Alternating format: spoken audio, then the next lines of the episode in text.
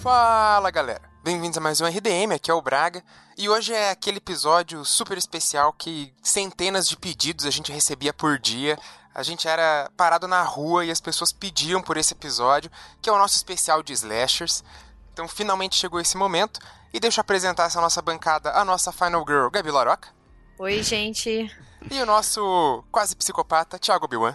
Ah, beleza, eu prefiro ser a Final Girl, na verdade. Você não se importa? Bom, gente, então vocês fiquem com os recadinhos e a gente já volta com esse tema super especial e sangrento.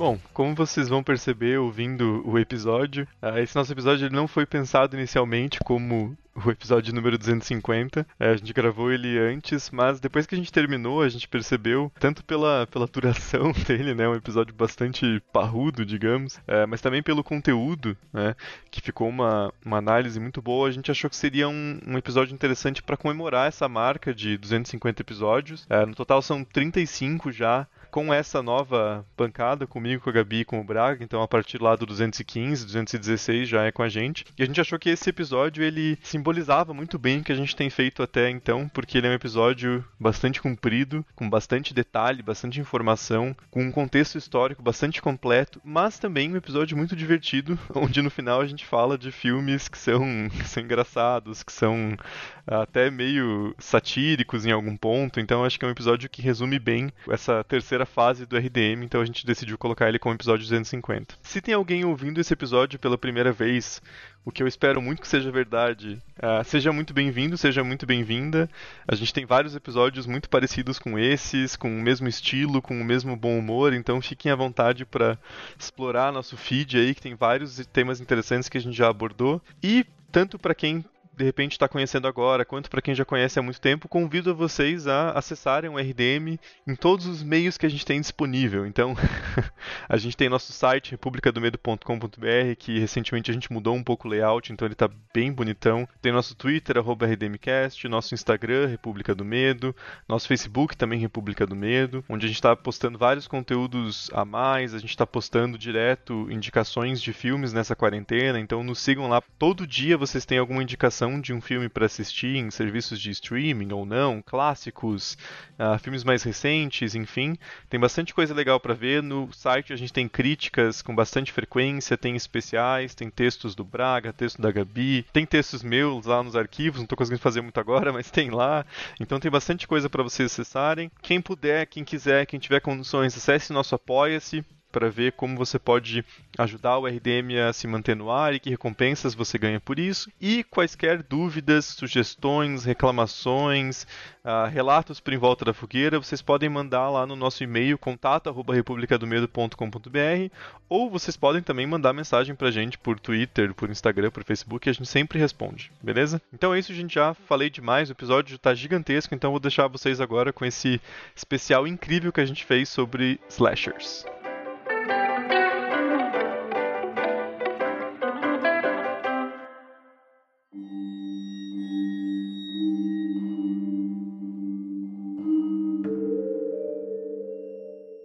Então, nesse programa, a gente vai conversar um pouquinho sobre o subgênero provavelmente um dos mais famosos do cinema de horror, que é o slasher. Só uma breve tradução, né? O que significa o termo slasher? É, vem do verbo slash, que em inglês significa retalhar ou cortar. Então, slasher é uhum. é aquele que corta, usa algum instrumento afiado para atacar. É, e o subgênero também ficou conhecido por outros nomes, né? Principalmente com o nome de subgênero stalker, que é do verbo stalk, que significa seguir ou perseguir.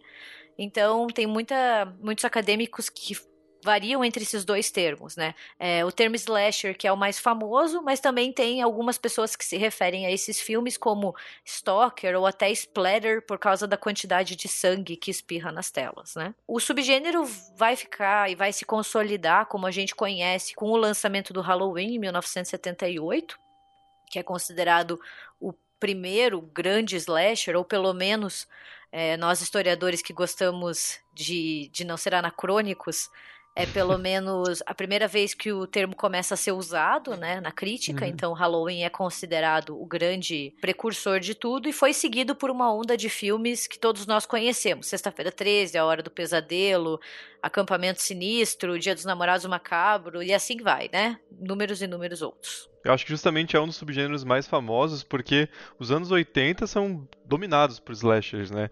É, é uma coisa assim que não é um subgênero que vai e volta, que tem bastante filme, depois é, desaparece. Foi um subgênero que basicamente quase todo filme de terror que vinha no final dos anos 70, começo dos anos 80 era um slasher, né? Então é uma coisa muito marcada e que a gente tem um período muito definido, assim, né? É, ele tem aquela história clássica de jovem fazendo merda e sendo perseguido por algum maníaco portando lâminas, ou similares, né? Porque realmente a arma do maníaco, ela é muito variante. Hum. Tem algumas armas bastante criativas.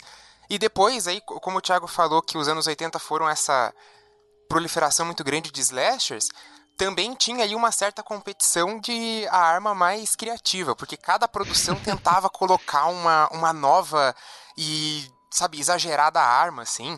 Então a gente tem aí uma, uma gigante variedade. Né? Eles são muito é, marcados pela violência, claro, né? pelo sangue, pelas mortes desses jovens. E, cara, eu acho que, assim, se a gente for falar de um contexto de, de produção e tal, claro que, é, como a Gabi falou, assim, a, gente é historiador, a gente não vai ter esse apreço muito grande por uma linha do tempo bonitinha porque a gente tem até um pouquinho de, de aversão a isso, né? Então, claro que a gente não vai conseguir falar de todas as milhares de referências, porque até para falar de como que as produtoras viam o slasher como comercial. Porra, tem também vários tipos de filme adolescente que não são de horror e que também ajudaram as produtoras a analisar esses filmes de, de matança, assim, como oportunidades comerciais, né? Que a gente tem que lembrar que é um, é um mercado. Então, daí a gente pensando nesse, nesse contexto de produção, eu acho que uma das coisas que dá para pensar é justamente algumas mudanças no, no próprio código de produção, de, de relaxamento, que tem uma certa é, influência aí do Psicose, né? Não estou chamando Psicose de slasher, mas também o Psicose levantou uma discussão sobre os limites, sobre a censura, o que, que poderia ir ou não para tela. O Hitchcock até teve vários problemas com isso, né? E eu acho muito importante também é, desmistificar essa ideia de que os slashers surgiram do nada, né? Porque a gente tem essa impressão de que o Carpenter foi lá, fez Halloween e daí surgiu o termo, e é como se da noite pro dia brotasse essa ideia e esse estilo cinematográfico, né? E tem muitos antecedentes no cinema que vão desde a década de 60, final de 60, até ao longo de 70, que vão influenciar esse aumento de violência, esse aumento de nudez, né? É, não só o Psicose, mas até os próprios filmes da Hammer vão mostrar cada vez mais violência na década de 70. E 68, como a gente já conversou também no episódio sobre A Noite dos Mortos Vivos versus O Bebê de Rosemary, é um ano muito importante na indústria cinematográfica estadunidense porque é a queda do Código Reis, né? É, só um breve histórico, assim, né? Entre 1930 e 1968, vigorou em grande parte da indústria cinematográfica estadunidense, né? E como a gente fala de slashers, a gente acaba ficando muito preso nos Estados Unidos. Isso não significa que outros países, como o Canadá ou o Brasil, não tiveram seus slashers, mas os mais famosos e os mais emblemáticos vêm dos Estados Unidos, então é meio que muito difícil é, não falar do contexto estadunidense quando a gente fala de slashers. E entre esse tempo figurou esse código, né, popularmente conhecido como Código Reis, que era um conjunto de regras morais que delimitavam mais ou menos quais conteúdos eram aceitáveis ou inaceitáveis nos filmes que eram comercializados. Então, tinha muita censura em relação a sexo, nudez, drogas, violência, toda uma questão de como as narrativas deviam terminar. E em 1968, após alguns anos de aplicação mínima, esse código é substituído pela classificação de faixa etária, que é o que a gente conhece hoje. Uhum. E isso vai facilitar muito com que esses filmes adolescentes que vão trazer sexo, que vão trazer violência, que vão trazer nudez, possam passar nas telas para um público mais jovem, sem tanta restrição, né? Então, não é à toa que os filmes slashers vão ter um público, na sua grande maioria, jovem. São adolescentes Sim. entre 12 e 17 anos, assim, esse geralzão, que vão competir com a televisão para trazer os jovens nas salas de cinema, uma coisa que já vinha acontecendo desde a década de 50, né? Quando o cinema começa a criar essa face mais jovem para tentar lotar as salas de cinema. E sempre teve uma, uma face também bastante do, do que é proibido é mais gostoso com relação aos slashers, né? Sim. Porque a galera que tinha tipo 12, 13 anos tá bem longe da classificação indicativa sugerida, que geralmente era no, nos Estados Unidos o NC-17, então você tem que ter 17, e aqui no Brasil 16 ou 18. Sim. Mas tinha um certo prazer da gente alugar esses DVDs, ir no cinema Sim. escondido, ir com os pais, assim, porque era aquela coisa de, ah, eu não tenho medo desse tipo de filme, né? Quem nunca, né, colocou numa festinha assim, ah, colocou um slasher pra ver quem que era o primeiro que saía com cagaço, né? Queria mostrar que você era corajoso. Então, tem bastante esse elemento, assim, de jovens fazendo merda ao assistir jovens fazendo merda, né? Uhum. É, eu acho um que, o, que os slashers, eles são uma porta de entrada para muitas pessoas no mundo do horror. E também são aqueles filmes que mesmo quem não conhece ou quem não gosta, conhece pelo menos o assassino, sabe? Você sabe quem Sim. é o Jason, você sabe quem é o Michael Myers, você sabe quem é o Fred Krueger, você pode não gostar, você pode nunca ter nem assistido Halloween ou Sexta-feira 13, mas você sabe quem são. Você consegue olhar para essas imagens e saber que pertencem a filmes de horror. Então, assim, os slashers eles vêm de uma onda de filmes já conhecidos por aumentar a violência, seja Psicose, O Massacre da Serra Elétrica. A gente já discutiu no episódio do Natal o Black Christmas, né, que é um filme de 74, que é considerado um proto-slasher. É, eu não gosto de Sim. usar o termo slasher antes do Halloween, porque eu me sinto um pouco anacrônica, pra ser bem sincera. Porque como ele surge, né, nessa época, você jogar ele pra trás acaba ficando um pouco estranho, porque esses filmes não eram vistos como slashers, né? Mas tem muita influência estética e narrativa de Black Christmas, Massacre, Psicose, é, tem o Comunhão, que é um filme de 76 que é muito bom também, que vão consolidar esse gênero que vai explodir com o Halloween 78 e daí vai ficar conhecido justamente pelo número de réplicas, né?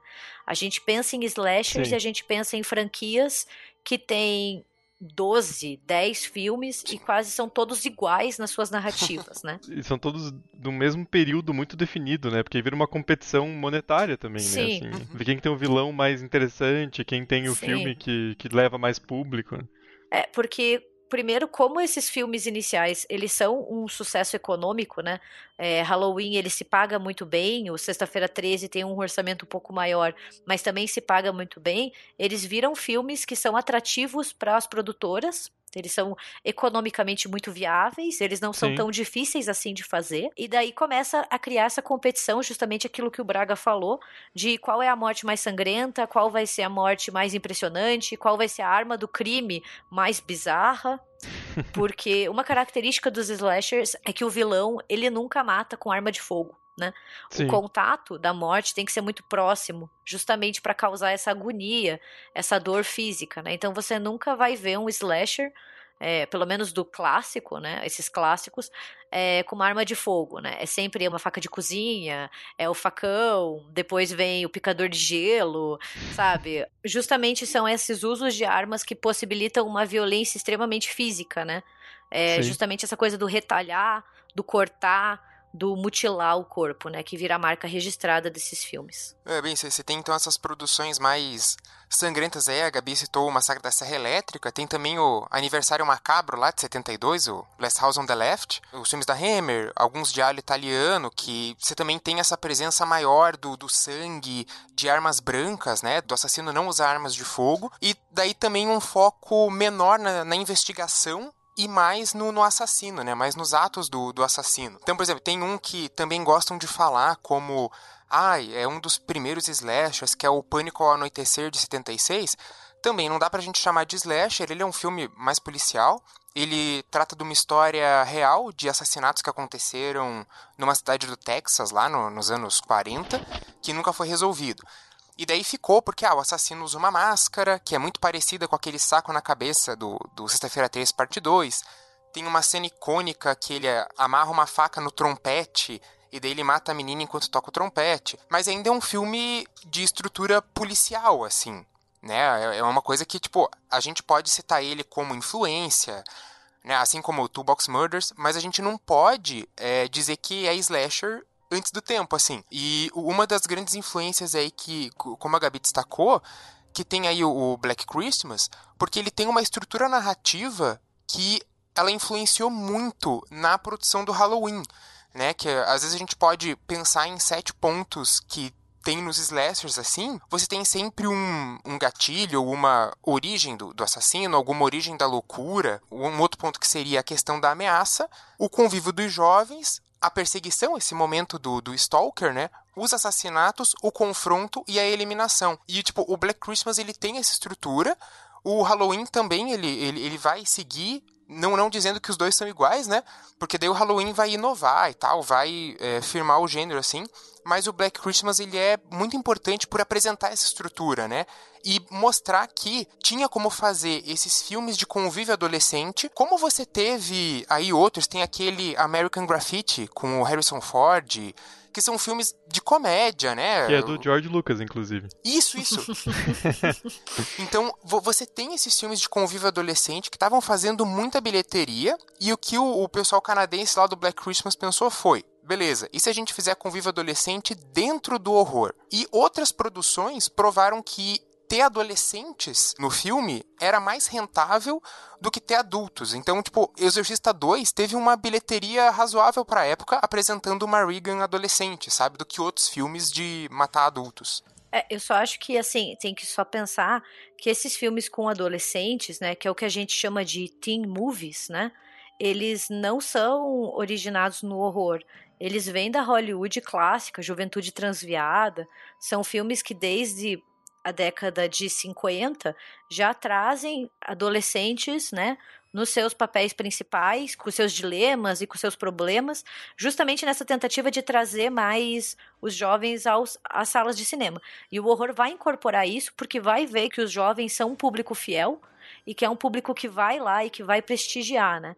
Então, o, o, o, horror tem muito essa proximidade com esses filmes teens, né? Tem, inclusive, um dos, dos grandes clássicos dessa época, desse subgênero, digamos, não slasher, no caso, mas de, de filmes de adolescente, que é o Animal House, de 79, Sim. que é uma das maiores bilheterias do ano e da, daquela década, assim. Então, tinha filmes muito famosos. É que aí tem uma questão que é complicada, é que a, a realidade sempre vai escapar às nossas categorizações, né? Então, a gente, a gente quer definir que, ah, não, então, uh, o Halloween é o primeiro slasher, o que já é algo bastante arbitrário, porque a realidade é sempre muito mais complexa do que o que a gente pode analisar estudar.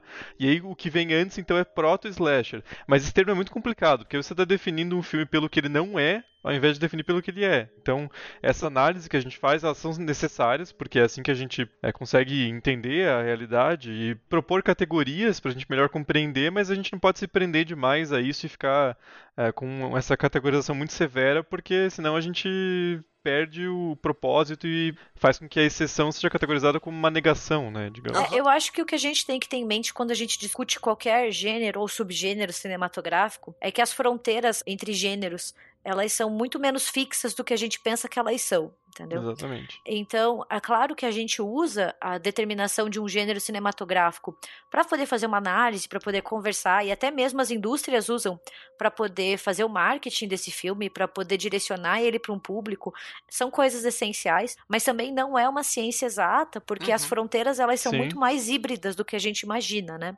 Então, assim, os diálogos italianos estão próximos dos slashers de alguma maneira. Os slashers estão próximos dos filmes teen de Hollywood da década de 50 50 e 60. Então, assim, quando a gente fala, é muito mais uma generalização para conseguir discutir do que uma é assim ou não é assim, né? Até porque as influências são muito fluidas também, né? Assim, é, você está vivendo ali numa época, num contexto de produção e você vai ser influenciado pelo Animal House, ao mesmo tempo que você é influenciado talvez pelo Black Christmas e resolve misturar os dois. É, um dos filmes que a gente vai abordar hoje, que é o Trem do Terror, surgiu assim. O cara tava vendo um filme da galera num trem do Halloween. assistiu o Trem do Terror, agora ele tá super animado.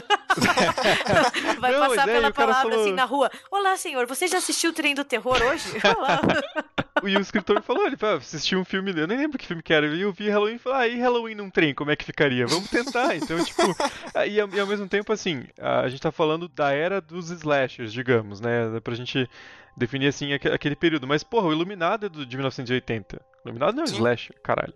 Então, assim, é claro que sempre tem filmes que vão fugir completamente daquilo e que vão fazer outra coisa totalmente diferente. É, é uma coisa que é bastante abstrata que a gente constrói para entender, mas não quer dizer que era assim. É assim, o gênero de horror, ele é muito híbrido, né? E ele tá sempre em contato com outros gêneros e ele tá sempre se reinventando. E sempre de uma maneira muito, muito complexa. Quando a gente fala dos slashers, eu acho que uma boa maneira de entender eles é como um ciclo no cinema de horror ou um subgênero, termo tanto faz, que surge em determinado momento, que se mostra extremamente prolífico, cria muitas produções, né? E vai ter uma relação com o contexto onde ele é feito. Mas isso não quer dizer que outros filmes não são feitos. É Sim. só que esse ciclo ficou extremamente popular na década de 80, uhum. o que não exclui a produção de filmes completamente diferentes. Sim. A gente fala, por exemplo, que a década de 50 é conhecida pela hibridização do horror com a ficção científica, né? É, uhum. Filmes clássicos de horror e ficção científica que surgem. Isso não quer dizer que na década de 50 não tenham filmes de bruxas ou filmes de vampiros.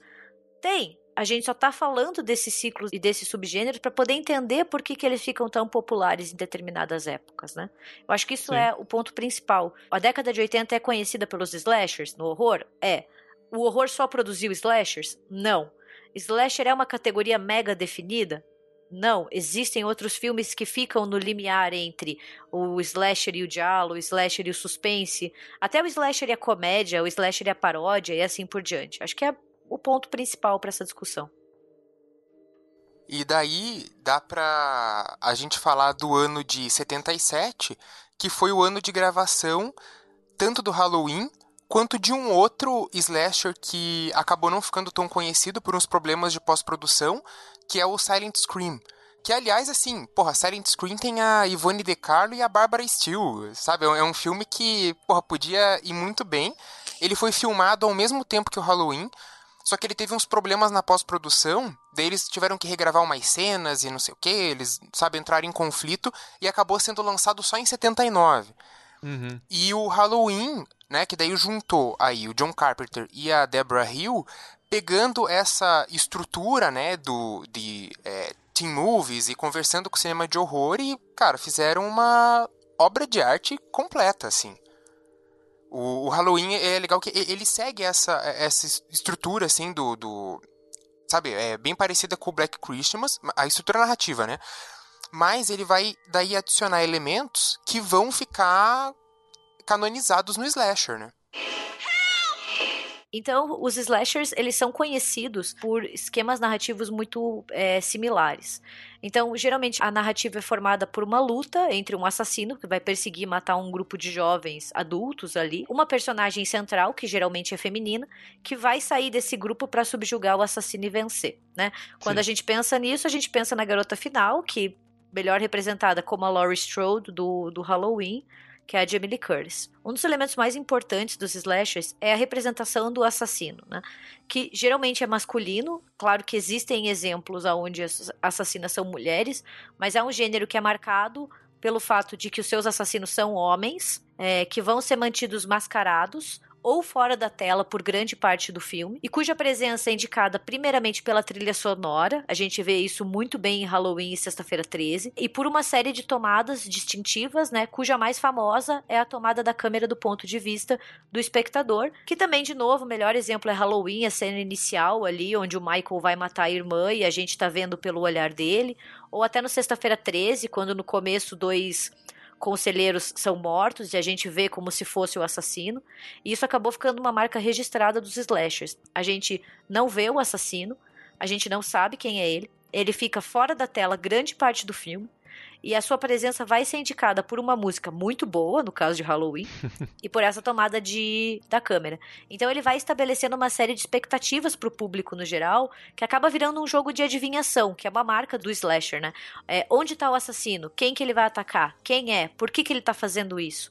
Né? Acaba virando até um, um estilo de filme meio de detetive, onde nós, espectadores, queremos saber por que que tá matando? Quem que é essa pessoa? Qual que é o trauma, né? O que que esses jovens fizeram com ele? É, acho que a grande diferença é a centralidade da trama ser em torno do assassino em si e não do investigador, né? Sim. É. Talvez é porque o, a gente sempre acompanha mais a visão do assassino, a gente persegue os personagens junto com ele. Na maioria dos casos, né? Claro que Sim é, difere bastante de filme para filme.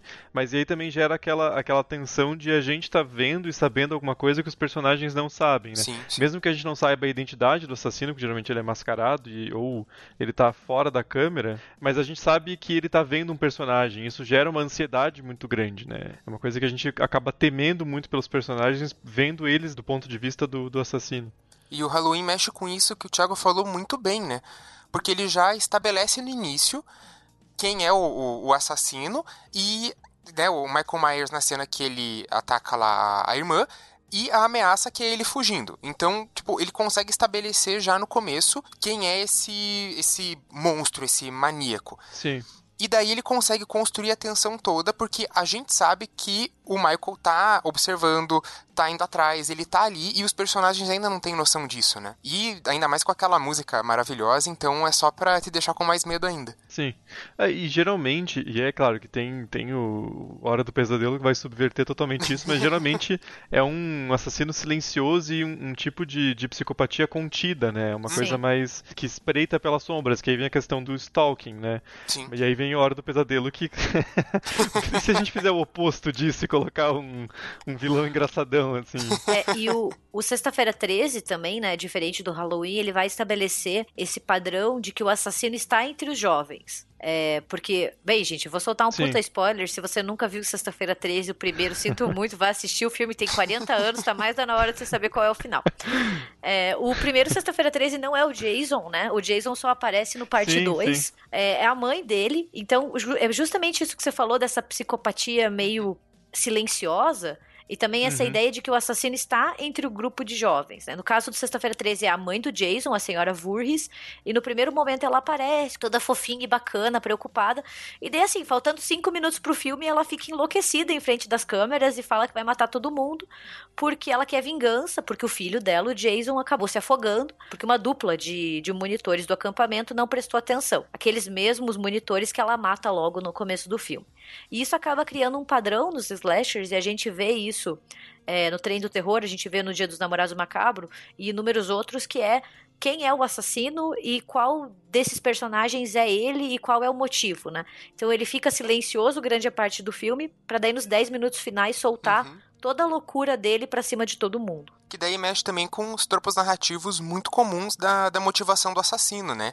Em que você tem a, a vingança, cara, permeando vários filmes assim. É claro que você vai Sim. ter uns em que o assassino só é louco mesmo e sai matando todo mundo. Ele não tem, assim, aquela motivação muito clara, mas principalmente esses slashers que se passam em, em colégios, né? Você tem, tipo, o Slaughter de 86, que, cara, é, é aquela estrutura de vingança certinha. Em algum momento eles fazem alguma coisa má pra um personagem e ele vai se vingar depois de algum jeito muito E excêntrico. como alguns desses filmes que- famosos que a gente tá citando viraram franquias muito grandes Sim. também, com às vezes 10, 15 filmes que viram uma piada em si só também, porque daí o vilão, o slasher, o Jason, o Michael, eles vão ficando cada vez mais centrais na trama, porque são eles que perpassam todos os filmes, né? Os, os, os adolescentes vão trocando, então o que a gente tem como ponto de ligação entre essas franquias são de fato os seus antagonistas, né? É, justamente isso, né? Eles acabam virando o rosto desses filmes. E o resto dos personagens são descartáveis. É, você não se preocupa tanto com os adolescentes ou com o grupo que tá ali. Você quer ver o Jason, você quer ver o Michael Myers, você quer ver o Fred Krueger. E falando sobre sequen essa sequência particular dos filmes, né? Eles são basicamente divididos em uma estrutura temporal de duas partes, como o Braga disse, né? A primeira parte e os melhores exemplos que eu vejo disso é o Halloween e o Sexta-feira 13, mas tem inúmeros outros. O Dia dos Namorados Macabro é um filme que também funciona com essa estrutura temporal dupla, que é anos antes acontece alguma coisa horrível, então o assassino ele é levado à loucura, ou ele tem um trauma externo, ou alguém que ele gosta muito sofre uma injustiça. E nesse evento passado, os membros da comunidade jovem acabam sendo culpados por uma ação errada, né? O assassino vê esse dano, essa falta ou essa morte, ele experimenta uma perda e ele vai matar os membros culpados da comunidade jovem. Tanto que os slashers são conhecidos pelas sequências de abertura, que sempre tem um assassinato, geralmente um assassinato de uma mulher, e geralmente a exibição do seu corpo nu, né? É, a gente volta a isso daqui a pouco. É, e a segunda parte daí, que é o evento presente do filme, aonde o assassino retorna para se vingar dessas partes culpadas, ou ele tem um substituto simbólico, né? Não são os mesmos jovens do evento passado, mas tem alguma semelhança, então ele acaba é, substituindo simbolicamente eles. E daí ele começa a tarefa entre observar as ações deles, nessa né, coisa do stalker, e matar as vítimas uma a uma até que alguém descobre o que aconteceu e percebe o perigo, né? Mas com isso acontecendo, grande maioria do elenco já morreu. Sim. Uma outra narrativa que também se casa com isso é que um evento comemora uma ação passada e o, o impulso destrutivo do assassino é revivido algum membro Sim. antigo da comunidade vai avisar e vai falar: olha, isso vai dar merda, melhor não fazer, não vamos acontecer. Sempre tem ali, né, uma pessoa mais velha que representa a comunidade mais antiga que vai avisar. Por exemplo, no caso Sexta-feira 13 é o Crazy Ralph, o Ralph o louco, né? E ninguém presta atenção, apesar deles falarem: olha, não vai em tal acampamento, não vai em tal lugar, não dê tal festa. Eles vão lá e fazem. O assassino persegue, mata todo mundo até que ele tem uma batalha final com a garota final que vai sobreviver, mas mesmo assim sempre dá aquela pontada do o assassino fugiu, o assassino não tá morto, uhum. para conseguir mais um filme, né? É, no caso Sexta-feira 13 talvez seja um dos mais clássicos, porque daí o Jason de fato aparece no, no, no finzinho, né? Assim, que, que ele fica ausente o filme inteiro e vai dar início à franquia de 30 filmes. Sim. Se a gente pensar nesses filmes que vieram na onda do Halloween, assim, que o Halloween até ele, ele sofreu um pouco com as críticas da época, né? Que ele demorou um pouquinho para ser reconhecido como, porra, ó, esse filme é bom, ele tem um grande potencial, assim. Tanto que ele saiu em 78 e os três filmes que vão copiar essa estrutura vem em 80, né? Que é o Sexta-feira 13, A Morte Convida para Dançar e o Trem do Terror. Que daí o Sexta-feira 13 ficou, tipo, a grande explosão. Bom, o, A Morte Convida para Dançar também teve, teve bastante repercussão na época, né? Mas é que Sexta-feira 13 ficou muito mais notório pelo tanto de, de continuações que teve ao longo dos anos 80. Sim. É, e o Sexta-feira 13, ele é claramente inspirado no Halloween. O Sean S. Cunningham falou que eles viram o sucesso do Halloween e pensaram, putz, vamos fazer uma coisa parecida aí, vamos ganhar um dinheiro. E acabou dando muito certo. Mas o Sexta-feira 13 ele já tem um orçamento um pouco maior que o Halloween, tanto que ele foi distribuído pela Paramount. Então isso já mostra um pouquinho a escalada desses filmes, né, que já mostram um retorno financeiro. E daí na década de 80 a gente tem essa explosão de filmes. Tem uma estimativa que entre 1978 e 1984 mais de 100 filmes no estilo slasher foram lançados nos Estados Unidos e Canadá. É Sim. filme pra caralho. É muita coisa. é, é, que aí tem o peso da questão econômica, né? Porque são Sim. filmes baratíssimos e que dá um retorno enorme, né? Até por causa do público-alvo deles, né? Que a gente falou no começo. É, o público adolescente é bastante fiel no sentido de cinema, né? Assim, vai e vê três do mesmo tipo no ano e foda-se, entendeu? Assim, um pouco meio papo de, de velho, mas é um público um pouco menos exigente sim, no sentido sim. crítico, assim, né? Então, tipo, Tipo... É, mas eu, eu, vejo assim, eu acho muito engraçado que às vezes a gente fala, porra, tem muito filme de herói, quatro filmes de herói por ano. Daí você vai ver, tipo, porra, só em 81, cara, tem pelo menos 11 filmes só nos Estados Unidos que a gente pode chamar de slasher. Fora produções sim, do Canadá, sim. da Itália, sabe, de outros países, assim. Então, porra, é um, um mercado muito saturado. Tanto que em 82 caiu sim. o número de produções, né? Então, porra, foi realmente uma, uma explosão, assim. O, o pessoal queria pegar onda nesse sucesso do Halloween, porque viu que é muito lucrativo, né? Viram que, tipo, você consegue fazer isso com um orçamento reduzido. Dependendo do filme aí, você aposta mais numa maquiagem e você consegue lucrar, porque é, é uma narrativa simples. Não, não no sentido de que, tipo, porra, o público é menos inteligente, sabe? Mas é, é uma narrativa mais digerível, talvez. É, é, mais, mais formulaico, fácil. né? É isso. É, ele, é mais, ele é mais formulaico, assim. Ele é, ele é mais mercadológico, mais vendável. É que, é que outro ponto não é só também a questão de ser barato de fazer, mas é a velocidade com que você consegue fazer sim, também. Sim. Né? O roteiro geralmente é escrito muito rápido, porque é um, segue um padrão narrativo muito comum. É fácil você conseguir locação, porque mesmo os filmes que tem uma, uma locação um pouco mais inusitada, tipo o trem do terror, só você pegar um trem parado e fingir que ele tá andando. Então, assim, isso não é um grande problema. Boa tarde, senhores. Vocês já assistiram o trem do terror hoje? Porra, Mas enfim, assim, é uma coisa. É, um mês você grava, sim, dois, sim. três tá na, na pós-produção já. Por isso tem tantos filmes em um espaço de tempo tão curto também, né? É, e, e tantas franquias que tem um filme por ano, às vezes. É, Sexta-feira 13 é um bom exemplo disso, né? Começa 80, 81, 82 e assim vai. Sim.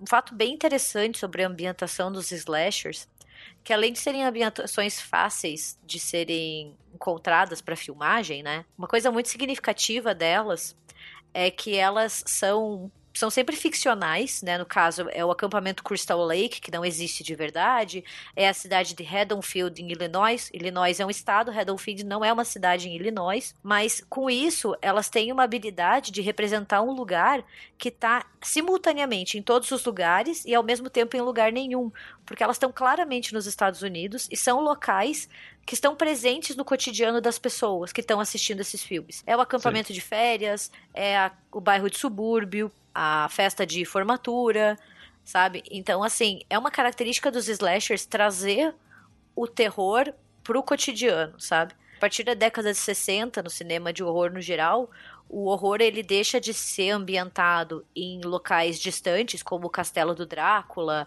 a tumba da múmia e assim por diante, e começam a ocorrer mais locais onde os espectadores poderiam se ver neles, né? Sim. Então é o Bates Motel, por exemplo, poderia ser qualquer hotel na beira da estrada, é o Crystal Lake, porque os estadunidenses têm uma mania, têm um hábito de ter acampamento de férias, é a casa do subúrbio, que é o sonho praticamente de toda a classe média, é a sim, festa sim. de formatura, onde todos os adolescentes esperam para chegar essa noite.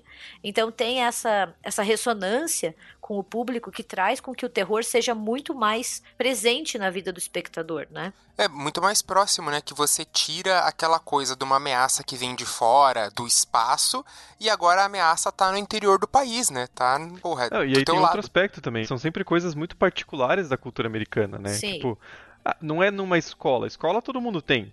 É, é, é no, no, prom night, assim, é numa é. coisa que é muito especial da cultura uhum. americana. Não é na faculdade, é nas casas de fraternidade. Então, tipo, Exato. tipo, são coisas muito localizadas, assim, que é uma coisa muito particular da, da, da, cultura daquelas pessoas, né? São marcos culturais, dá pra gente chamar assim. É, você traz esses filmes para ressonar com o ideal americano, entendeu? Sim. Então, o espectador, ele tá assistindo e ele pensa, putz, podia acontecer comigo, entendeu? Poderia acontecer com meu irmão, poderia acontecer com meu amigo. Então é uma, é uma diferença dos slashers e acaba que eles vão usando muito essas locações, né?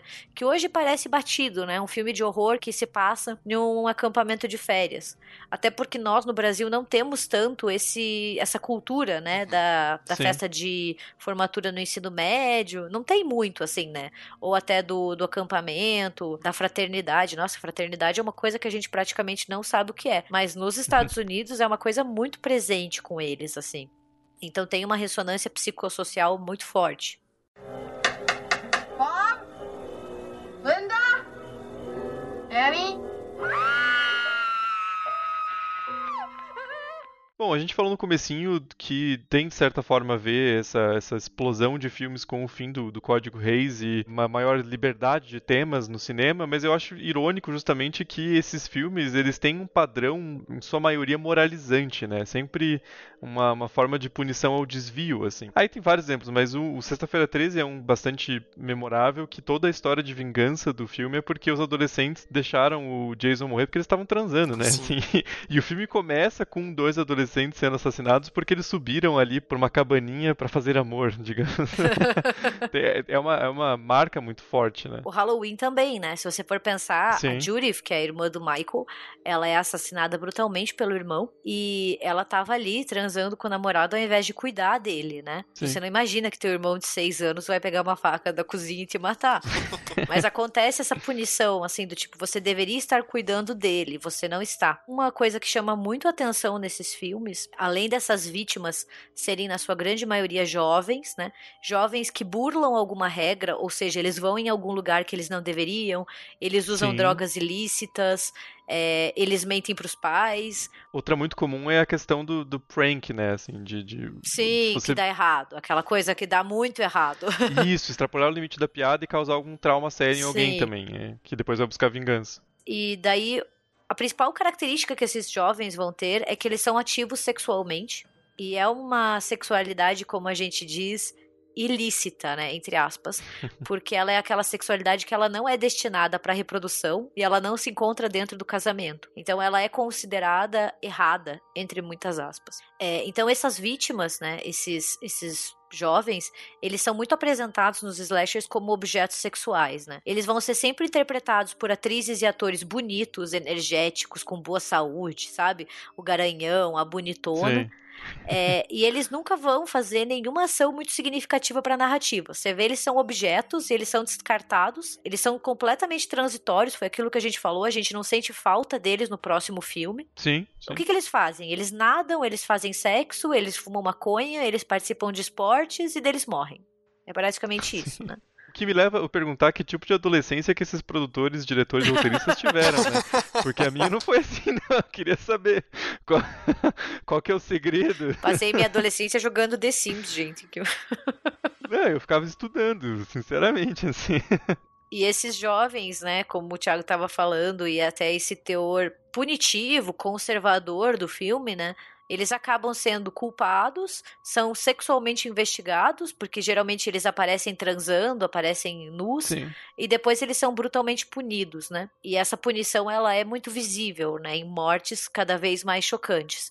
Tanto que esses filmes ficaram conhecidos por muitos críticos e é, comentadores como filmes de contagem de corpos, seja pelo aumento da violência e do número de mortes, né? Ou como Mostre Seus Seios e Morra, que é uma alusão à nudez feminina, né? Então aquela coisa Sim. clara de que a nudez feminina é sempre mais mostrada que o que a nudez masculina.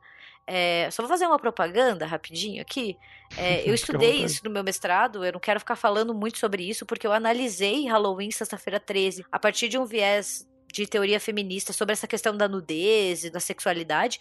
Então eu vou deixar ela, a minha dissertação linkada para quem tiver interesse, uhum. porque daí eu discuto um pouco mais e daí dá para entender um pouco também por que, que esses filmes ficaram conhecidos como Mostra Seus Seios e Morra. Sim. E tem um aspecto de um voyeurismo meio bizarro, né? Porque como ah, a gente está na visão do assassino em si, a gente tá vendo esses adolescentes do jeito que ele vê, né? Então, assim, a gente vê as cenas de sexo. É uma, é uma invasão da sexualidade muito pesada, assim. É, tem uma coisa muito clara que o assassino tá observando, você também tá vendo e muitas vezes ali se entretendo, né? Então você, você sim, aproveita sim. esse esse voyeurismo do assassino. Por isso que também tinha até um, um estudo que, tipo, é, a, a maior bilheteria dos slashers era de adolescentes, mas a de alugar VHS, você tinha muitos pais de família na faixa dos seus 40 anos que alugavam slashers para ver em casa. Eles não iam ver no cinema, mas, sabe, pegavam VHS para ver em casa, porque também tinha ali uma, uma certa saciedade, sabe? Uma desculpa é, para ver. É uma questão nostálgica também, né? Sim, sim. De, de, de, aquele tempo de adolescência, até porque, como a gente falou, é um, é um tipo de vida adolescente muito. até um pouco romantizado, eu diria, assim, né? De uma sexualidade aflorada que não é a experiência de todo mundo, assim, né? Então, é, tem essa questão do, do o cara que nunca foi parte de uma fraternidade, vou ver como que é essa vida em. Sim. É uma coisa que a gente sente bastante por não ter esse tipo de elemento cultural, assim, uhum. né? É, então eles são jovens que vão ser marcados, né? E eles acabam até ficando estereótipos, né? É o atleta, a bonitona, Sim. a inteligente, o palhaço da turma, aquele que sempre faz a piada, tem o maconheiro, e daí tem também a garota final, que é a privilegiada, né? Geralmente é que vai se destacar. E o assassino é uma característica muito comum dos slashers, claro que, como eu disse, a grande maioria são homens, algumas vezes mulheres, né? Mas eles acabam funcionando como uma figura punitiva para esses jovens. E eles vão impor, mesmo que de uma maneira extremamente anticonvencional, né? Porque eles, eles impõem a ordem matando esses jovens, né? E eles castigam esses comportamentos sexuais. E daí o que é nítido é que os filmes também mostram que as figuras de autoridade, as figuras materna e paterna, estão ausentes da vida desses jovens, o que Sim. acaba facilitando, graças a uma negligência, esses atos dos adolescentes. Então o slasher ele acaba funcionando como uma maneira de substituir essa disciplina, sabe? Julgando e punindo severamente tais comportamentos. Para mim, o melhor exemplo disso é o Michael Myers, né? Que, claro que durante toda a franquia do Halloween acaba criando essa mitologia do mal encarnado, né? Ele é o mal. Não tem nenhuma explicação sobre o seu comportamento, tanto que ele é muito creditado apenas como a sombra, né? O The Shape. Mas o Michael, ele é visto como o bicho-papão, né? Tanto que há várias vezes a, a Laurie fala que ele era o bicho-papão. E o bicho-papão é uma figura muito associada a contos de horror, que geralmente é usada para estabelecer essas fronteiras, né, e dizer o que é certo, o que é errado. Quando a gente diz para uma criança que ela, se ela não se comportar, o bicho-papão vai vir buscar ela, é mais ou menos essa mesma ideia. É, esses jovens Sim. não se comportam, então o bicho-papão, ou o Michael, ou o Slasher, ou qualquer outro assassino vem e impõe essa, essa disciplina de uma maneira absurda e violenta neles. Sim, sim. Ou aqui no Brasil, o famoso Homem do Saco. É, mas é, é basicamente uhum. essa ideia, assim. A ideia do, do Michael ser o bicho-papão, ela não é retirada de um vácuo cultural, né? Sim. Porque sim, bicho, o bicho-papão, ele é muito utilizado na, na, no imaginário mundial, né? Eu acho que é uma figura muito conhecida por várias pessoas, não é uma coisa específica dos Estados Unidos. É, então ele sempre vai mostrar assim, olha, tem um limite até onde você pode ir. E se você passar esse limite, o bicho-papão vai vir te buscar. E no caso dos filmes Sim. slashers, ó, se você for transar, fumar maconha ou ir em lugar proibido, você vai tomar no cu. e tem até outro exemplo mais, mais leve, digamos, que sempre tem um cara nesses filmes que é o engraçadão, né? o e chato. Geralmente. Aquele amigo chato que todo mundo tem vontade de dar um murro. É, então, mas geralmente ele vai longe demais quando, sei lá, ele finge que ele tá no, no Sexta-feira 13 tem um personagem que finge que está se afogando, né? Uhum. E aí tem aquela coisa, a hora que ele realmente está acontecendo uma coisa grave, ninguém acredita e ignora. Isso é uma coisa que todo, toda mãe já, e pai já falou, né? Assim, ah, você fica aí fingindo que tá machucado e fica ah, rindo, a hora que você estiver machucado de verdade eu não vou saber porque eu vou achar que você tá brincando. Sim, sim. e aí você fica com medo, assim. Esse, esse é um também um tropo narrativo, cara, comum em vários filmes. O, o cara fica Sim. lá zoando e daí quando ele tá morrendo, todo mundo. Ah, não. Ele tá brincando, deixa ah, esse é cara assim aí. Mesmo?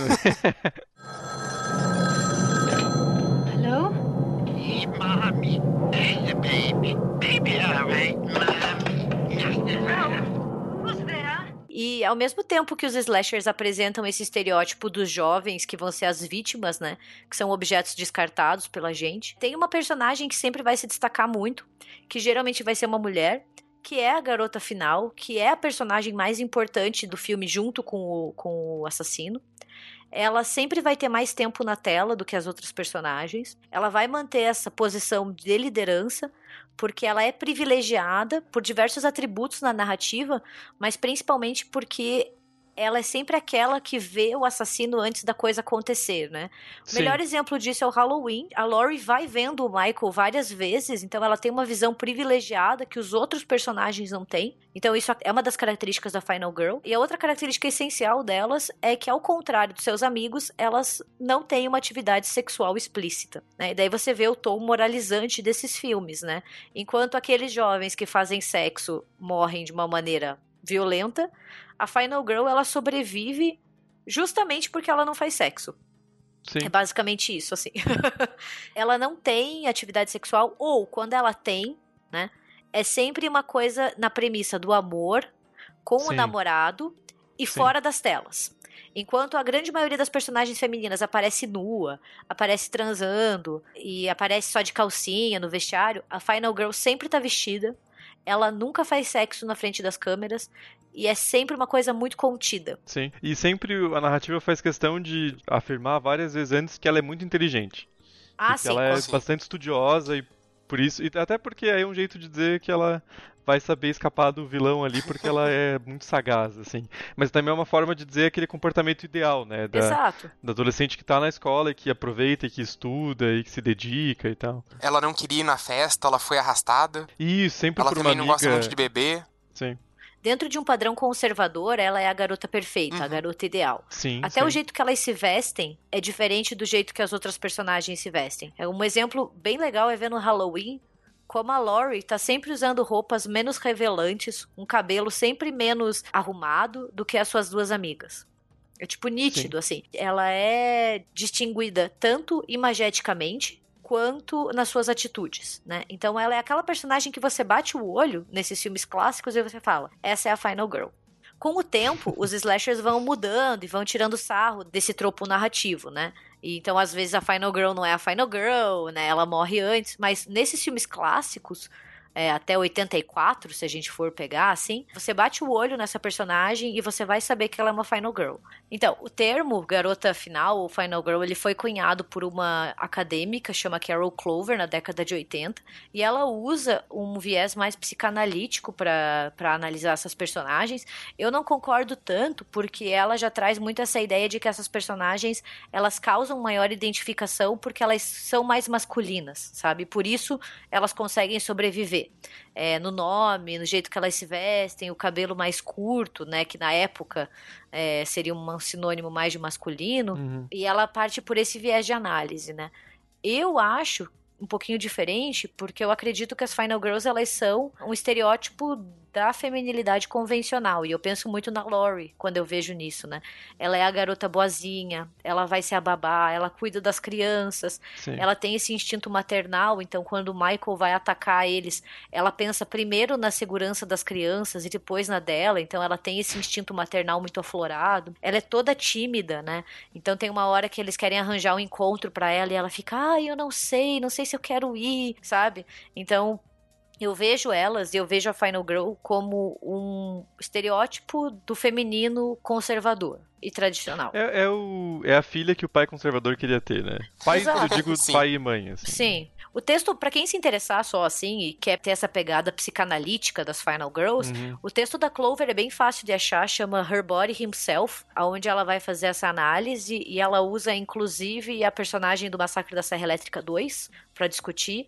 Então é bem legal, assim, pra quem curte mais essa discussão pro lado da psicanálise, fica a dica do, Uhum. do texto. Eu vou até deixar ele referenciado pra quem quiser, quem quiser ler. Então, acho que uma característica bem nítida dos slashers é essa dicotomia entre os personagens sexualmente ativos que vão morrer Sim. e a Final Girl, né? Então a gente fica muito pensando por que que esses filmes surgiram nesse espaço tão particular nos Estados Unidos na década de 80, né?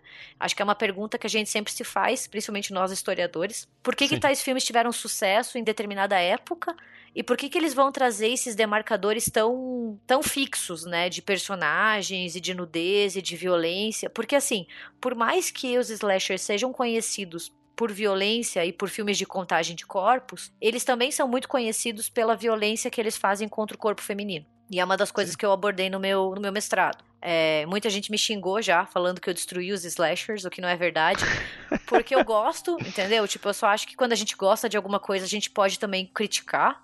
Né? Acho que principalmente pra melhorar. Então, se a gente não pode fazer uma crítica do que a gente gosta, porra, a gente tá fudido. Tem uma expressão em inglês que é don't shoot the messenger, né? Tipo, sim, não é porque sim. a pessoa tá levantando uma crítica que é, É. é factível, que é, faz sentido, que você tem que execrar essa pessoa. Uma vez me perguntaram assim, tá, mas depois que você defendeu a tua dissertação, você ainda gosta de filmes de horror? Eu fiquei tipo, sim.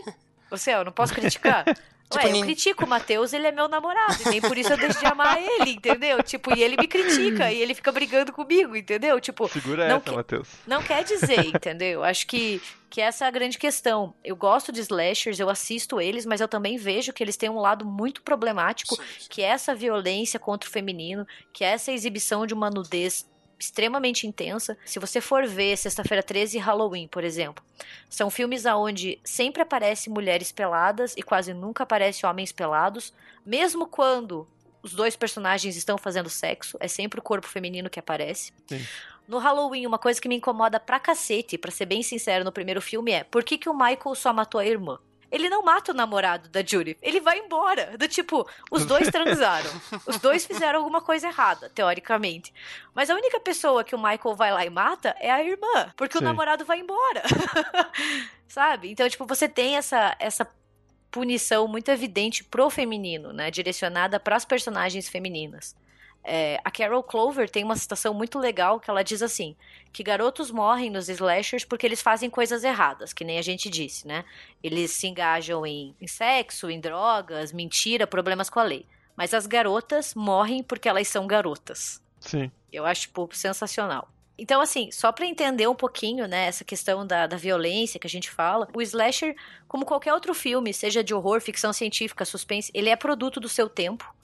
E ele é Sim. um comentário sobre o mesmo, né? E os slashers, eles são um produto de um período de transição na história dos Estados Unidos. Se a década de 60, como a gente já discutiu, é marcada, né, pelo movimento hippie, pela ascensão do movimento feminista, pelo movimento negro com Martin Luther King, pelo despertar de um movimento LGBTQ, que na época seria o movimento gay, é, a década de 70 tem essa consolidação desses movimentos, né, com mais demandas, com mais atuação política. Por exemplo, no caso do movimento feminista, que é o que eu conheço melhor, é a década de 70 é marcada pelo chamada segunda onda feminista, que vai ter questões como a legalização do aborto, o aumento dos divórcios, a questão da violência doméstica e assim por diante, mas nem todo mundo aceitava essas mudanças, né? Essas mudanças de comportamento, essas mudanças no estilo de vida. Também a década de 60 e 70 tem uma intensificação do movimento estudantil, por exemplo, de uma esquerda mais organizada, de maior contestação da ordem, né? E das questões mais tradicionais relacionadas à família, saúde, sexo, profissão e assim por diante.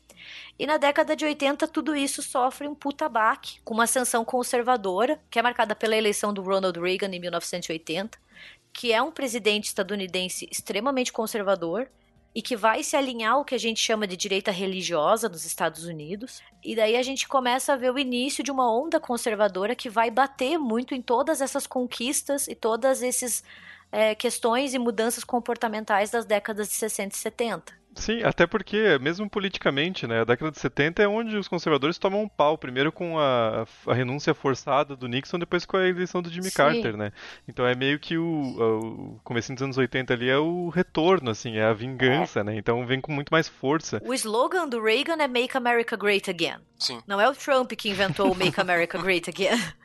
É, o, Os caras o, são burros e reciclam ainda, né? o Reagan, ele vem com essa onda de valores tradicionais de família, lar, religião, e ele ganha muito apoio de uma parcela religiosa conservadora ali, que está muito incomodada com essas questões, principalmente de gênero, sexualidade. Putz, 73 é a descriminalização do aborto nos Estados Unidos. Sim. Imagine o Aue que é isso. A Suprema Corte descriminaliza o aborto. Então, tem o que a gente chama de guerras culturais, né?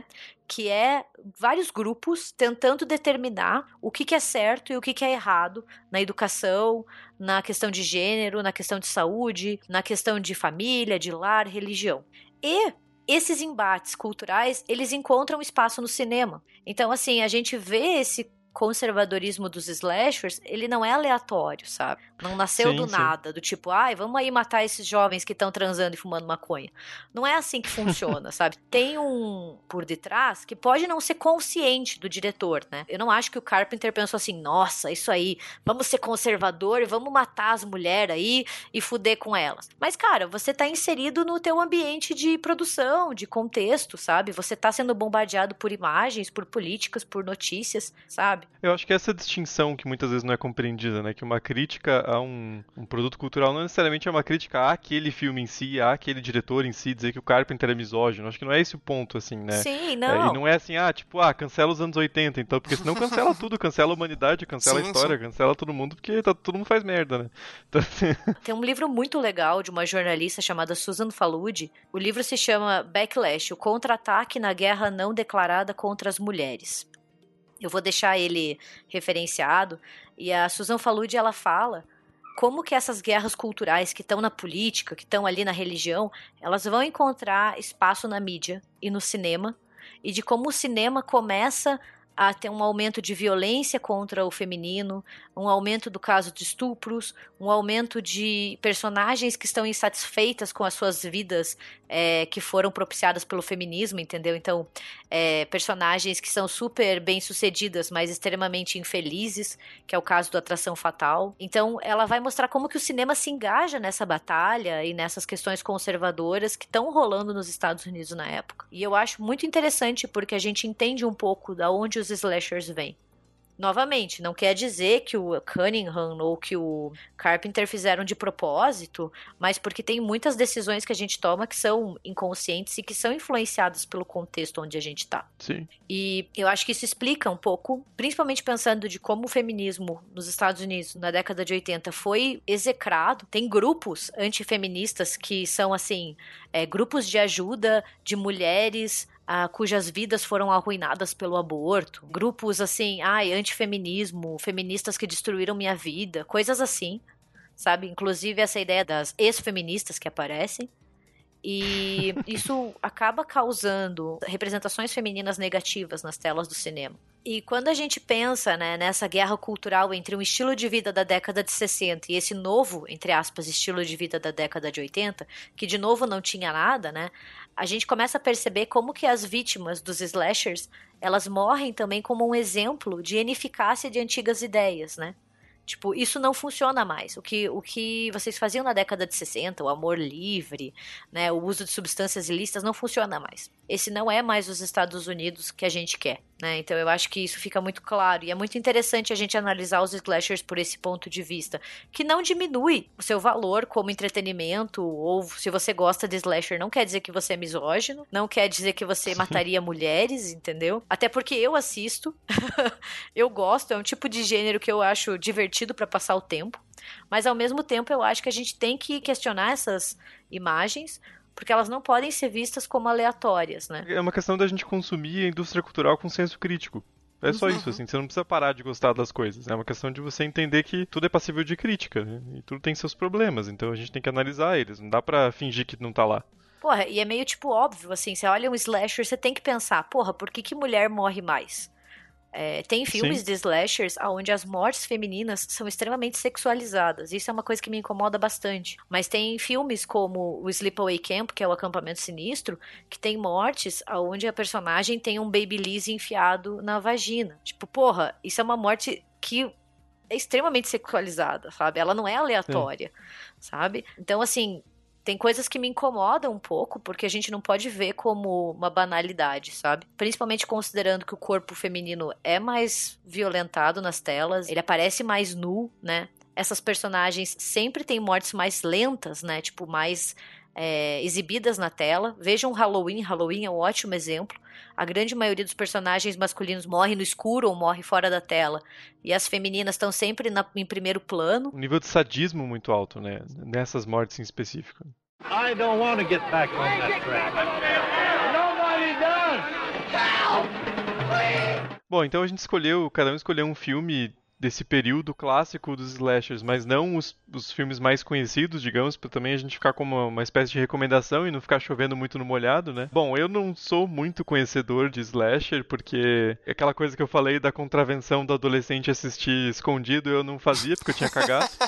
então, essa parte da minha vida ela foi pulada. Fiquei traumatizado com Chuck e, e Candyman para sempre, nunca mais assisti. Então eu, o filme que eu peguei foi uma, uma recomendação dos meus dois colegas, que eu nunca nunca tinha assistido, que é o Trem do Terror.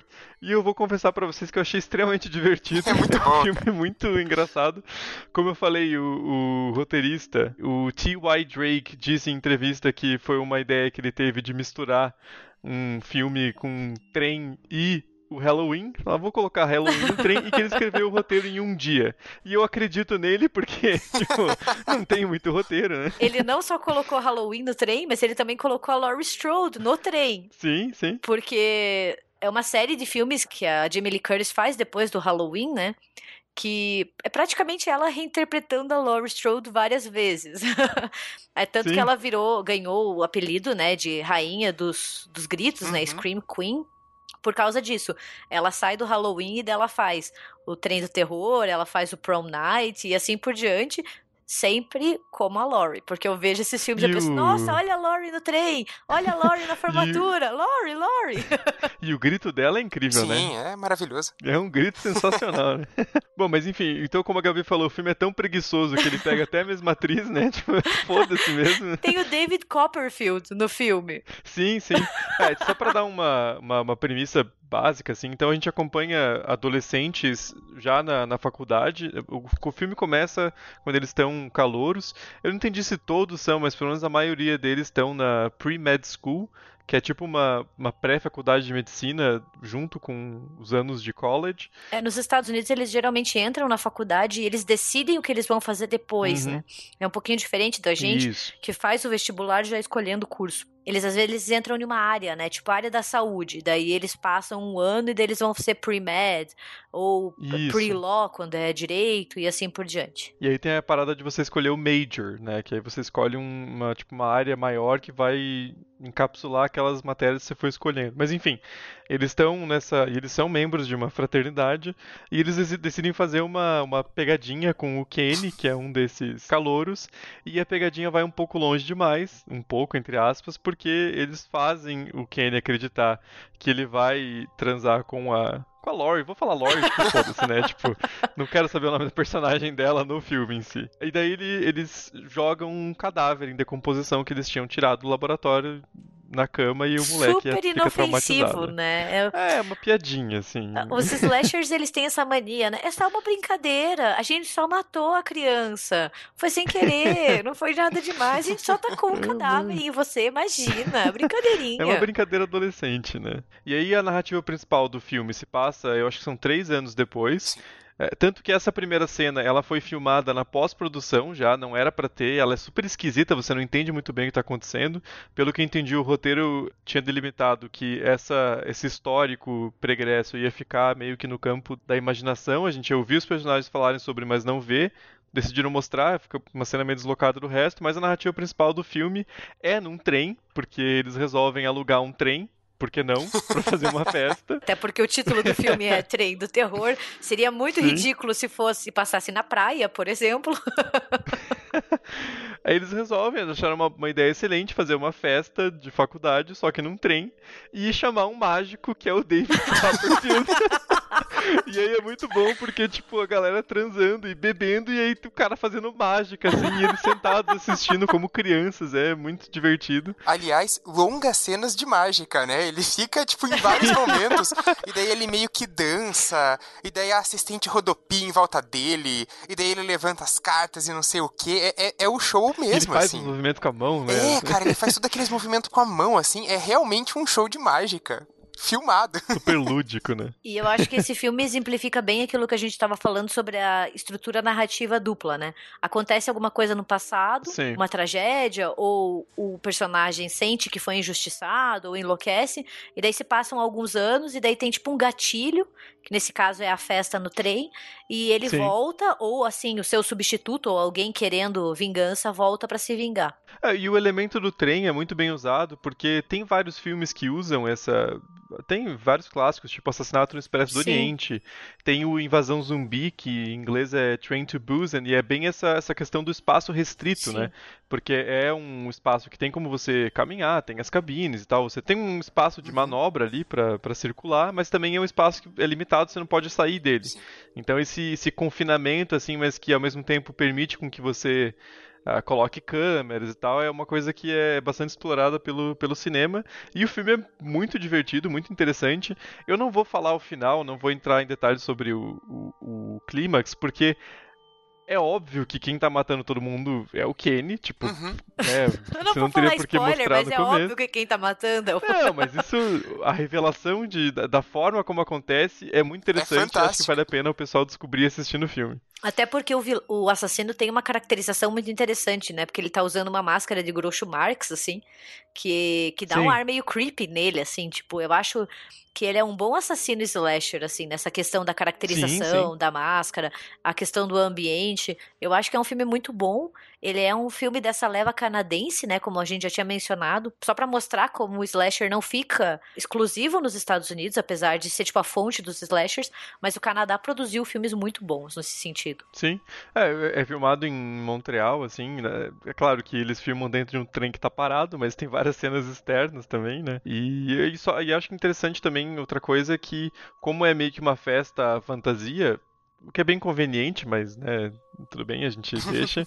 é, ele vai trocando de máscara ao longo do filme, então você também não sabe quem que ele é, porque ele pode ter trocado de máscara fora da câmera, então isso gera um elemento de suspense bem interessante Sim. também. E o fato de não poder descer do trem, Sim. porque Sim. é, ele tá passando pra um lugar com neve, então você ia morrer de frio. e tem que esperar o trem chegar até o lugar de destino, não tem muito o que fazer. É um filme bem interessante. Cara, eu, eu, eu acho que é um filme que entretém muito, assim. Principalmente por essa coisa que o Thiago falou do espaço limitado. Eu acho que é muito bem utilizada essa questão da limitação de, de espaço. De, porra, onde é que a gente vai botar as Sim. pessoas pra você proteger? Você não tem como se esconder dentro de um trem, assim. Tipo, tem poucos espaços pra você se esconder. E esses lugares onde Sim. você pode se esconder são também muito bem utilizados. Então, cara, eu acho que é sensacional. A presença do David Copperfield dá uma, aquela elevada no, no filme, assim. Você traz uma participação especial. O Thiago contando de, de como o cara chegou na ideia do filme é muito o Maurício Sherman falando do Zorra Total, que ele tava no metrô e falou: Putz, e se Zorra Total passasse dentro do metrô, sabe? É bem isso, tipo, ah, vamos levar pra um, pra um lugar de- do dia a dia, assim, né? A galera pega trem, pega Sim, metrô, vamos levar pra esse ambiente. Então acho que, é, acho que é sensacional, cara. Tem todos aqueles elementos Não, é um de, do, do lazer da galera. E a ameaça toda hora é espreita. Até que você tem as mortes. Pô. Eu acho esse filme muito bom também. Não, fica recomendadíssimo. É, acho que ele é um exemplo de slasher na sua melhor forma. É, ele entretém, o tempo passa Sim. rápido, você fica angustiado por esse ambiente meio claustrofóbico, você quer saber o que tá acontecendo e quem que é, assim, meio que você já desconfia, porque é aquele roteiro meio óbvio, quase todos os Sim. slashers têm roteiros óbvios, assim. Acho que uma grande exceção, ao meu ver, é o Sexta-feira 13, pra quem não conhece, porque eu lembro, só um parênteses, assim, eu lembro quando assisti pela primeira vez Sexta-feira 13, há muitos anos atrás, eu não preciso nem contar quantos anos eu tinha, eu achava que o assassino era o Jason, e eu fiquei muito chocada quando eu descobri que não era. Então acho que é um dos Sim. poucos exemplos, porque o, o trem do terror, ele segue um enredo bem previsível, mas ao mesmo tempo essa previsibilidade não estraga o entretenimento, e Sim, eu acho isso muito Eu- legal. E essa previsibilidade, ela é usada no final pra te dar uma enrolada ainda. É, quase, é um semi-plot twist, Sim, assim. sim. Você fica, ah, pô, esse filme é muito idiota, eu sei o que vai acontecer. e aí no final ele dá um, tcharam, assim, e você fica, filha da puta. Cara, ele, ele consegue pegou. enganar a gente direitinho, né? Sim, tipo, depois sim. que ele faz Bom, a aí- revelação, você fica, ah, porra, como é que eu não notei, né? Mas enfim, acho que fica aí pra quem não assistiu ainda, fica recomendado, porque é bem divertido. Fica a dica. They say he smashed his way through the bunk room door, just a mass of flames. Ride out! I will return! I will have my revenge! Bom, o filme que eu selecionei é o The Burning, de 81, conhecido como Chamas da Morte ou A Vingança de Cropsey, que às vezes a gente tem aquela questão de distribuição no Brasil, que o filme chega para os cinemas com o nome, na hora de ser distribuído em VHS mudava. Então alguns filmes têm aí Ah, dois, três nomes. Esse aconteceu isso, ele acabou ficando com, com esses dois nomes, né, Chamas da Morte ou A Vingança de Cropsey. Cara, esse aqui ele é interessante porque muitas vezes ele é caracterizado como uma cópia de Sexta-feira 13. Porque é um slasher que se passa em acampamento de verão e realmente é muito parecido. Mas, de acordo com o Tom Savini, ele foi escrito antes de Sexta-feira 13. Ele só teve alguns problemas na pré-produção para começarem as gravações e acabou que daí Sexta-feira 13 foi lançado antes, mas eles não tinham contato. O, o Tom Savini ele foi chamado para trabalhar no The Burning depois de trabalhar no Sexta-feira 13, sabe? Tipo, acabou Sexta-feira 13, depois ele foi pro, pro The Burning. Então acabou que, sei lá, né? Pelo menos os caras dizem que escreveram antes, né? Vou, vou acreditar neles. Realmente a história é, muito parecida pra não rolar um processinho também, né? Pra não rolar um processinho.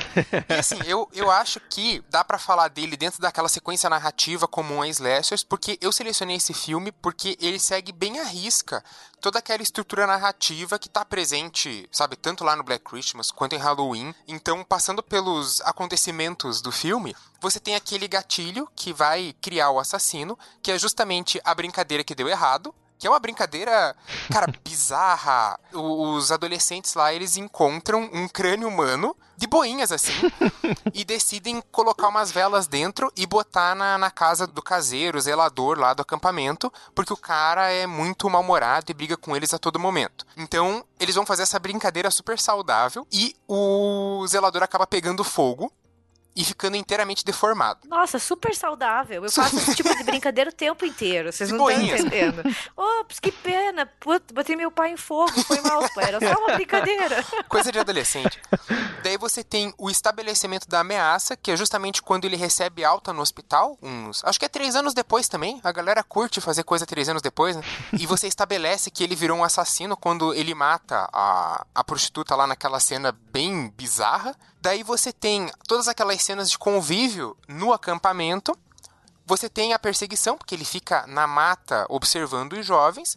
Os assassinatos se desenrolam. Você tem, depois do assassinato do Glazer, o, o loiro mais bonitão lá, você tem o confronto, porque ele vai atrás do, do Pia esquisito. E você tem também a eliminação que, porra, é lá em cima. Eu acho que esse filme ele tem todas as qualidades e todos os defeitos de um slasher, porque tem cenas muito boas, principalmente de maquiagem, né? Porque, é, só falando de novo, a maquiagem foi feita pelo Tom Savini, que foi o responsável por Sexta-feira 13. Daí ele começou a trabalhar com The Burning. A galera da Paramount chamou ele de novo, falando: Ó, oh, vai ter Sexta-feira 13 parte 2. E ele recusou. Que ele falou: Não existe Sexta-feira 13 parte 2. Não, não, não tem como. A mãe do Jason morreu e o Jason Como já estava morto. errado. Tadinho. Inocente. Amigo, vai ter sexta-feira 13, parte 45 e a gente vai estar assistindo, entendeu? É isso que a galera não entendeu. Vai ter, vai ter o 2, o 3, o 10, o 20. E você pode ganhar dinheiro com isso ou não. Eu ganharia dinheiro, Tom Savini, não seja idiota. E daí, na, na época, ele recusou esse retorno pra sexta-feira 13 porque ele achou que não tinha história. Porque, cara, o Jason tava morto, a mãe do Jason tava morta, não tem mais como ir pra frente. E então ele, ele preferiu ficar com esse The Burning, assim. E, cara, realmente, ele tem uma maquiagem que eu acho que é a melhor coisa do filme, assim. A maquiagem do Cropsy, do assassino, ela é muito interessante. Ele falou que ele tentou ver, ah, como que o cara ficaria se ele se queimasse, ele ia ficar sem as pupilas, sem os lábios, né, sem cílios, sem sobrancelha, sem cabelo. Então ele tentou desenvolver a, a partir disso a maquiagem do assassino. E eu, eu acho que uma cena memorável é quando eles estão se aproximando daquele caiaque né, que tá todo mundo, ah, olha só, tem um caiaque aí, vamos ver o que, que tem lá dentro. E tá justamente o assassino, e ele corta os dedos do Woodstock, o piá magrinho lá. Cara, que cena é aquela? ele, tipo, porque o Crops ele usa uma tesoura de jardinagem, né? É a, a arma dele. Rapaz, daí ele corta os dedos do piá fora. É, é muito sangrenta essa cena e é muito boa. Eu acho a escolha da tesoura de jardinagem muito boa. Uhum. É, é aquele exemplo clássico de como os slashers vão crescendo, assim, é, só uma faca ou um facão não adianta. Tem que Sim. ser uma coisa absurda, assim. Mas acaba que a, a escolha dessa tesoura causa mortes muito memoráveis, Aham. como o Braga falou quando ele corta os dedos. Então, assim, o Chamas da Morte é um filme que ele é muito parecido com Sexta-feira 13, mas ao mesmo tempo ele se distingue muito do, do Sexta-feira 13 por essas questões, assim. Eu acho ele um ótimo filme, eu acho ele um belo exemplo de slasher. Todo mundo que gosta deveria dar uma chance pra esse filme, porque ele é, é uma- um ótimo entretenimento, assim, de verdade. Por mais estranho que pareça, é muito bom. E, e não dá pra deixar de, de criticar umas cenas bizarras, tipo. No, no começo do filme, quando eles ficam filmando a bunda da adolescente lá e conversando, e daí você fica, cara, e é uma sequência. Ah, eu, eu- não sei, cara, ma- mas sei lá, você vendo aquilo parece que tem uns 10 minutos, sabe? Eu sei que deve ter uns 30 segundos. É. Mas você fica, meu Deus do céu, velho, o que, que é isso? Pelo amor de Deus, não, não- que absurdo. O nível de desconforto faz parecer Nossa, uma cara, eternidade. é muito né? desconfortável aquela cena, pelo amor de E tem várias cenas bem desconfortáveis, assim, no que se refere à sexualidade, porque o, o Tom Savini em entrevista falou que o que diferencia The Burning de Sexta-feira 13 é que Sexta-feira 13 todos os jovens são os bosta e você quer que morram. E no The Burning você quer que todo mundo seja seu amigo porque eles são muito legais. E daí eu fico, porra, Tom Savini, você tá maluco, Foram- cara? colo- colocaram, colocaram fogo num, num cara, mas era só de brinks. É, Ah, mas no, no próprio Sexta-feira 13, o, o cara que tá reconstruindo o acampamento, lembra o nome dele? Acho que é o Steve. Ele tá ali com os adolescentes de shortinho, sem camisa. Aí ele passa a mão na, na Final Girl. É uma coisa bem inapropriada, É muito. assim, que você fica, caralho, nos 80. Tá na hora de Puta parar. merda. Porra. Mas, mas acho que é isso, cara. E esse filme foi mais mesmo pra exemplificar essa estrutura de, de sete pontos narrativos do slasher, porque ele segue à risca, assim, essa estrutura. Arrisca, né? Não tem nenhum plot twist, sabe? Você sabe desde o começo quem vai ser o assassino. Ele não tem essa surpresa de roteiro. É realmente um filme de, de matança. Você vai matando até chegar no final. até só sobrar dois, no caso ali, né? Que, que acabam sobrando no final. Dois caras, né? Não tem a Final Girl nesse. Nos Chamas da Morte. You're not gonna eat the dead guy's pizza. I feel better already. Really, I do. Bem, eu escolhi dois filmes porque eu sou uma ótima libriana e eu não sei escolher uma coisa só. Quando as pessoas me pedem assim, faça um top 3, eu não consigo. Eu já tentei brincar no Instagram de top 3, não deu certo, não consigo escolher. Então eu escolhi dois filmes que eu acho que são é, bons slashers e também foram meio que lançados no mesmo ano. O primeiro é O Massacre, que o título em inglês é o The Slumber Party Massacre, que seria uma tradução como Massacre da Festa do Pijama. De novo, né? Essa ambientação em um lugar ou numa, numa atividade é, presente no imaginário dos jovens, que é a Festa do Pijama. É, ele é um filme de 1982 e ele é um dos poucos slashers nessa longa lista de produções que foi dirigido, produzido e roteirizado por mulheres. Ele é dirigido pela Amy Holden Jones e o roteiro é da Rita Mae Brown. Inclusive, a, Rita Mae Brown, ela é uma autora e ativista feminista e ela escreveu o roteiro originalmente como uma paródia para os filmes de slasher. Ela queria tirar sarro, então ela tem esse, o filme tem esse humor assim, ele tem um rastro de sátira, de tiração de sarro, mas os produtores, eles acabaram falando que não, que o roteiro tinha que ser um filme slasher sério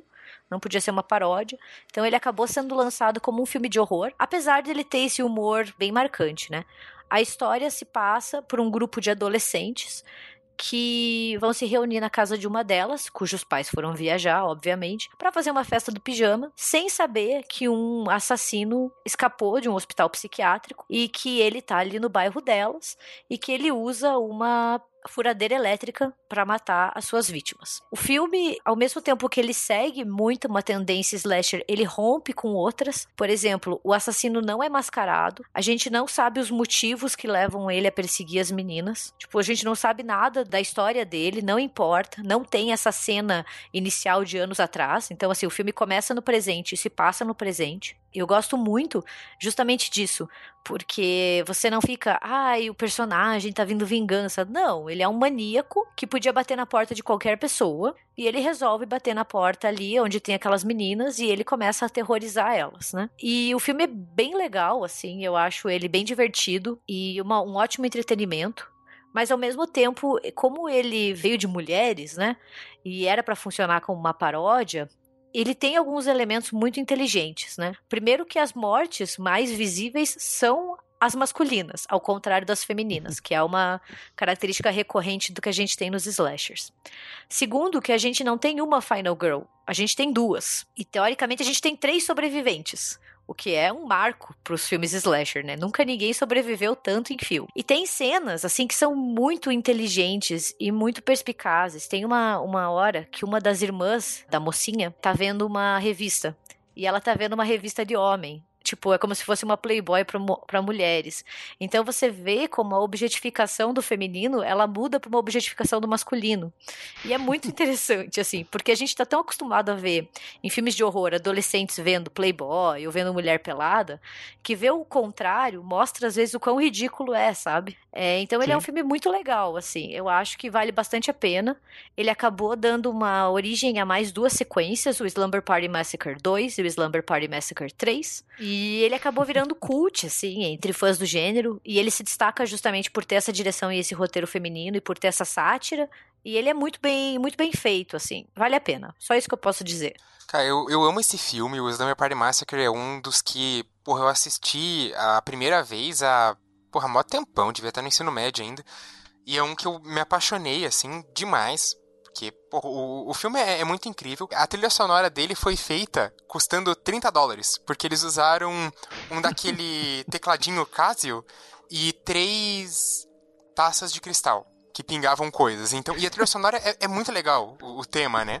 E o assassino é, é aquele que porra, eles ficam, ah, bate, enfia a faca e corta fora a mão e o cara continua levantando. E você fica tipo, velho do céu. O cara apanha de tudo quanto é jeito, tem vários ferimentos e o cara não para.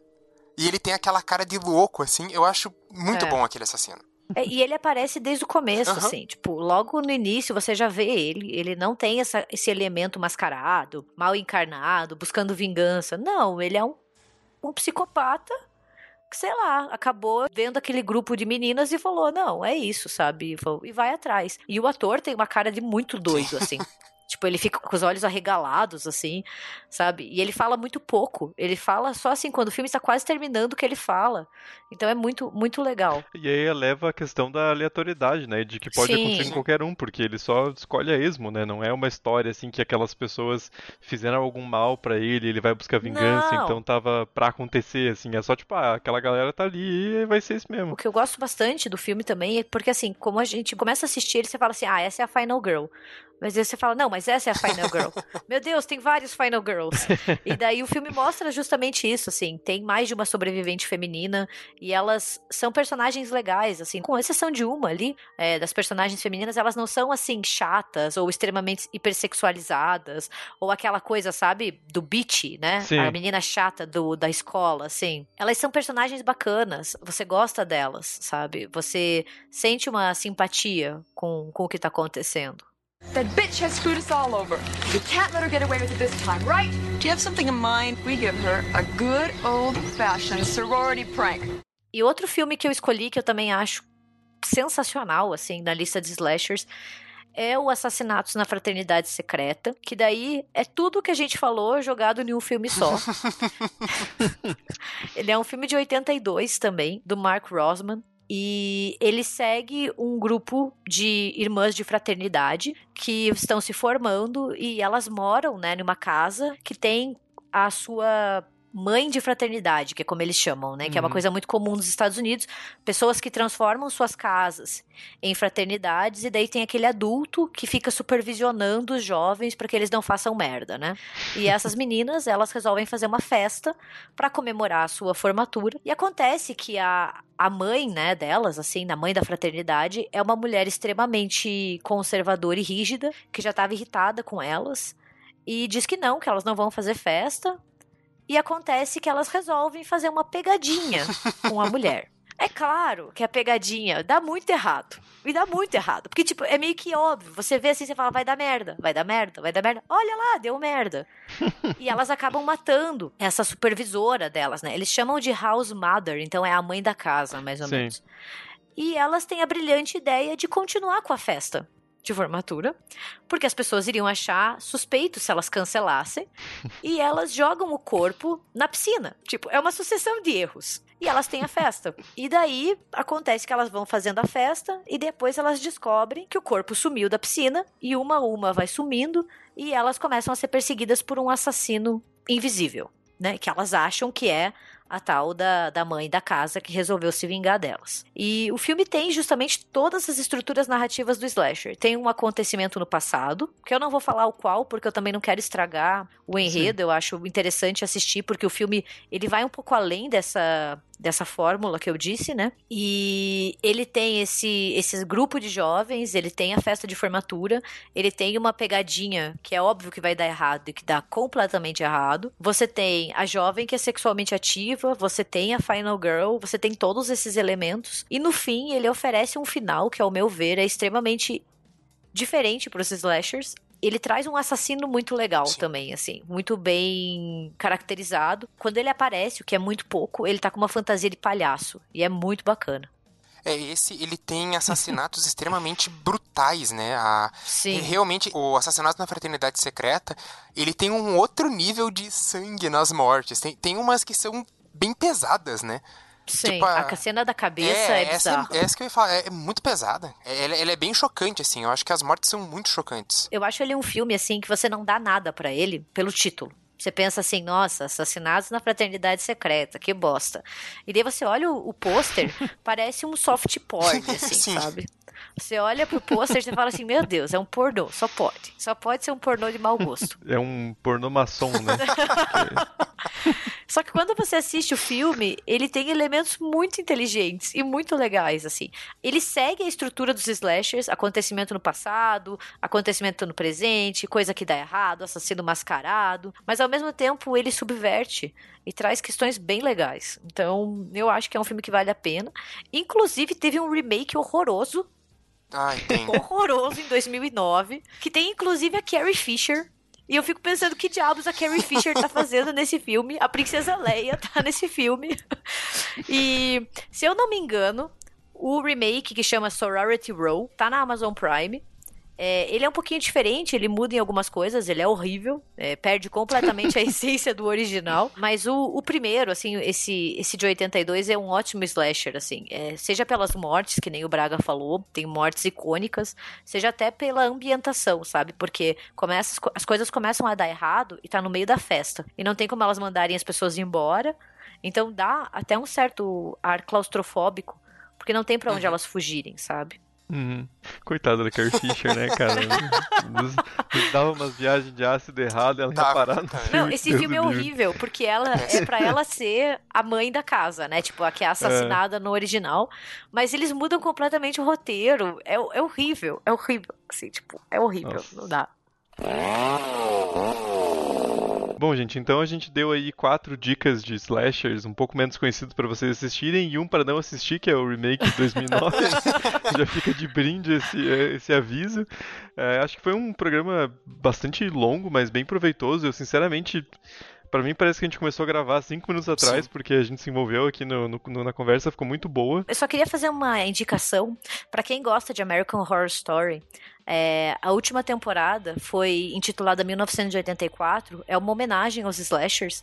Então, para quem gosta disso, assim, e como é uma série que a gente não precisa assistir todas as temporadas, é mais uma antologia. Claro que tem algumas ligações, né, entre as temporadas, Sim. mas você pode assistir uma sem perder nada. É, essa última temporada que lançou em 2019, chama American Horror Story 1984, ela é um presente para os fãs de slasher, assim. Tipo, é muito legal. Tem muita coisa do Chamas da Morte que o Braga falou. Tem muita coisa do Sexta-feira 13, sabe? Então, vale a pena. Fica a minha dica, assim, para quem não tem o que fazer, assista porque você fica assim, sabe aquele, aquele presente para fã? Você fica, nossa, olha o easter egg ali, olha, tá falando sexta-feira 13, ó, tá falando Chamas da Morte, ah, Halloween. É bem bacana, vale a pena. Bom, a gente pensou nesse episódio para falar desse primeiro ciclo dos slashes ali, tanto que a gente só citou o Hora do Pesadelo, que ele realmente foi ali uma, uma mudança, né, de, de narrativa e tal, mas a gente acabou só citando então a gente decidiu focar nesse primeiro, nessa primeira leva, assim, né, desses slashers de Halloween até ali os de 82 e 83, que realmente teve essa explosão de, de filmes, é muita produção, é muita coisa pra gente conversar, que a gente não tinha como abarcar tudo, né? A gente não tem como falar de 30, 40 anos de, de produção. Então a gente ainda vai fazer uma, uma outra parte com essa retomada dos slashers depois, lá nos anos 90, ainda pelas mãozinhas do Wes Craven, que foi um cara que renovou slasher duas vezes, né? então, ainda vai ter um, um outro programa para complementar essa, essa visão. E a gente vai deixar no post do site as referências do que a gente falou aqui hoje, também de alguns filmes para quem quiser.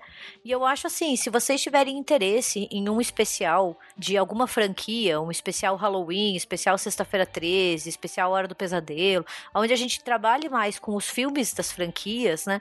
Falem pra gente que se tiver muita demanda Sim. e muito interesse, a gente pode fazer, focando mais nessas franquias e nessas sequências, né? Como o Braga disse, não tem como trazer tudo, assim, até porque os slashers são muitos filmes, é muito conteúdo, é muita característica. Na verdade, ficaria mais a gente citando o filme do que a gente Sim. conversando sobre qualquer outra ficaria coisa. Raso, né? É, então falem pra gente nos comentários, no Instagram, no Twitter, podem mandar e-mail. Se vocês querem especiais de franquias específicas, ou quais são os filmes de slashers que vocês gostam e que a gente não comentou aqui.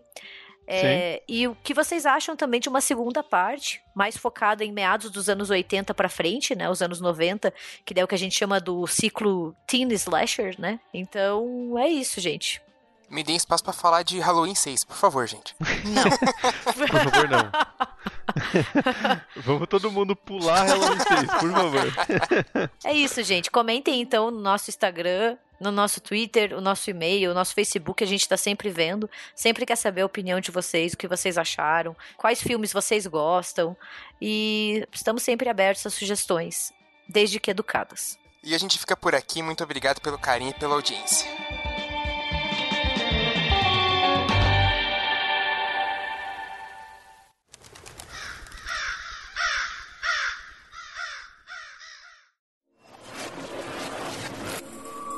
Este programa foi editado por Ilha Flutuante.